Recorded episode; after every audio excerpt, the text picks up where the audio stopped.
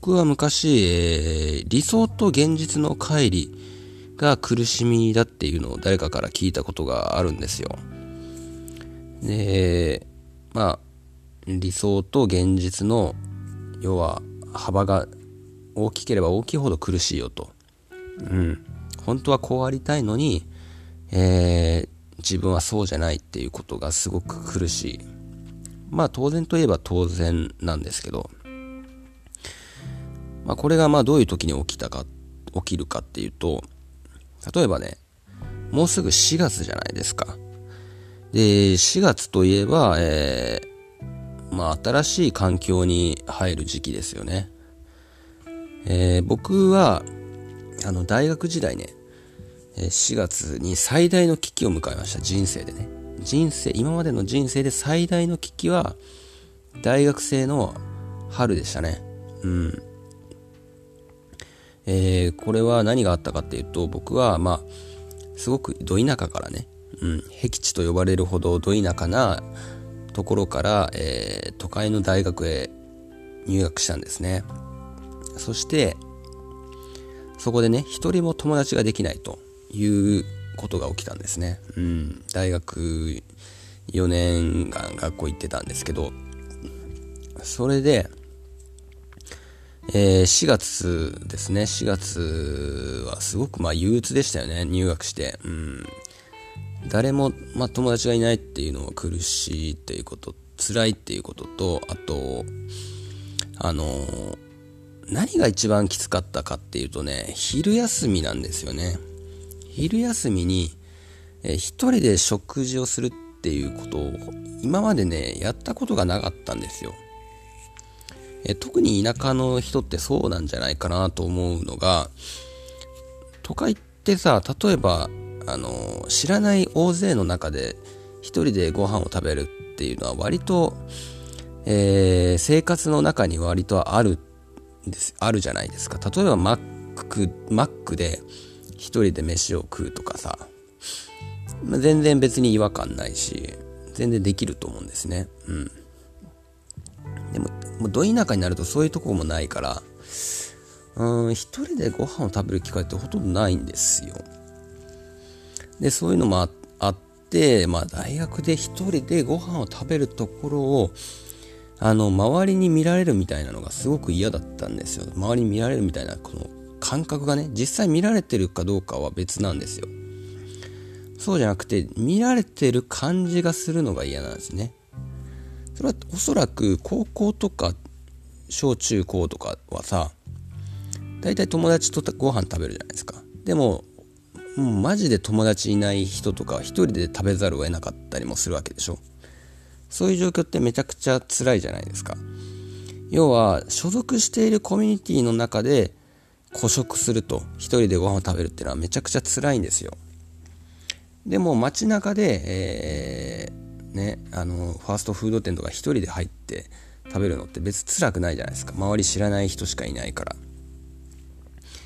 なので、そういうのって大学でも当然あるわけですよね。うん。大学は大きいし、知らない人ばっかりですけど、え僕はそういう風になってしまったんですね。うん。で、割とそういう大学生っていうのはいるみたいですけど、一定数ね。今でもね。でそういう大学生がどうやってご飯を食べるかっていうと、えー、例えばね、便所で飯を食べると。便所飯と言われるんですけど、便所でね、あのー、うんこす、うんこ、う、汚い話ですけど、あのー、大きい方するところで あのー、食事をしたりとかね、うん、するみたいなんですよね。ということで、えー、まあ僕もね、そういうことをやった時代もあったんですよ。ただね、今思うのは、今はやっぱりそういうのをまあ話せるぐらいね、えー、まあ、まあそういう時期もあったんだなぐらいの感じなんですよね。当時はね、それがすごく辛くて、それが辛くて学校、まあ1年ぐらい休んだんですけどね、結局。えー、いや、まあ、不登校みたいなね、大学に行って初の不登校を経験するみたいな。えー、ことはあったんですね。要はさ、自分の理想はもっと楽しいね、えー、華やかなキャンパスライフをやっぱどっかで思い描いてたんでしょうけどそれとは全く違うね。うん。あ便所で飯食べてる俺何やってるんだ？みたいなその苦しみは、えー、ものすごく大きなものでしたね。で、えー、そういう人がね、えー、どういうふうにすればねあの心が楽になるかっていうのを考えたんですよ。当事者がねどうすればいいかっていうことですよね。これは僕はどうやってまあ切り抜けたかっていうとですね僕が出した答えとしては、えー、大学の講義って何時に何を受けるって決めれるんですよね。この時間に受けるみたいな。それを要は昼休みをまたがないように作るっていうのがまず一つのポイントだったんですよ。要は午前中だけで学校を終わらせるか午前午後だけで終わらせるみたいな。昼休憩を挟まないみたいなカリキュラムカリキュラムを作るみたいなね。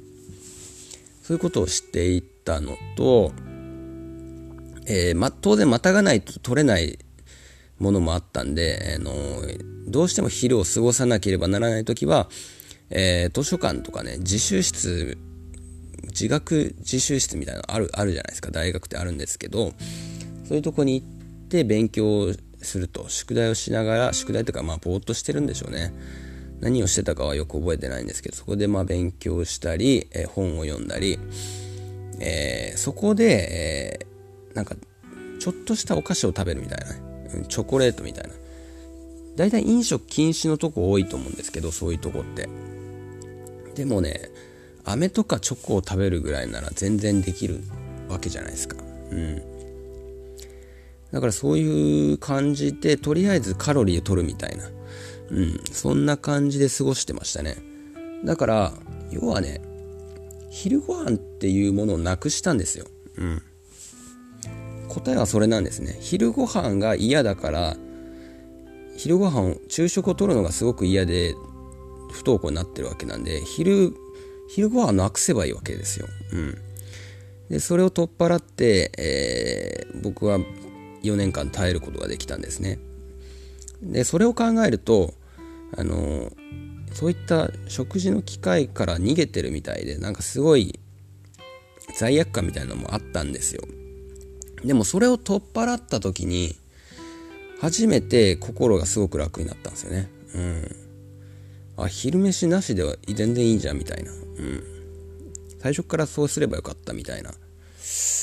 だからあのー、世の中辛いことと楽な方があって辛い道と楽な道があって人って辛い道を選びがちなんですよね。試練の道みたいな、うん、そっちを選びがちなんですけど別に楽な方を選んでもいいと思うんですよ。うん。で結局今もそうやって僕がね今の人生で昼ご飯から逃げてるかといっては全くそんなことはなくてむしろ、まあ、会社に出たらねそんなことは逆にできなかったりもするし一人でも何ででも食べないといけないわけなんですよね。うん。だから結局環境によるのであんまりねそこなんか昼ご飯を絶対取らないといけないみたいな固定観念があると生きづらいなっていうのがえー、結論だと思いますね。これはまあいろんなねまあ、社会人になっても応用できる考え方なんじゃないかなと思います。ということでね、今日はおしまいです。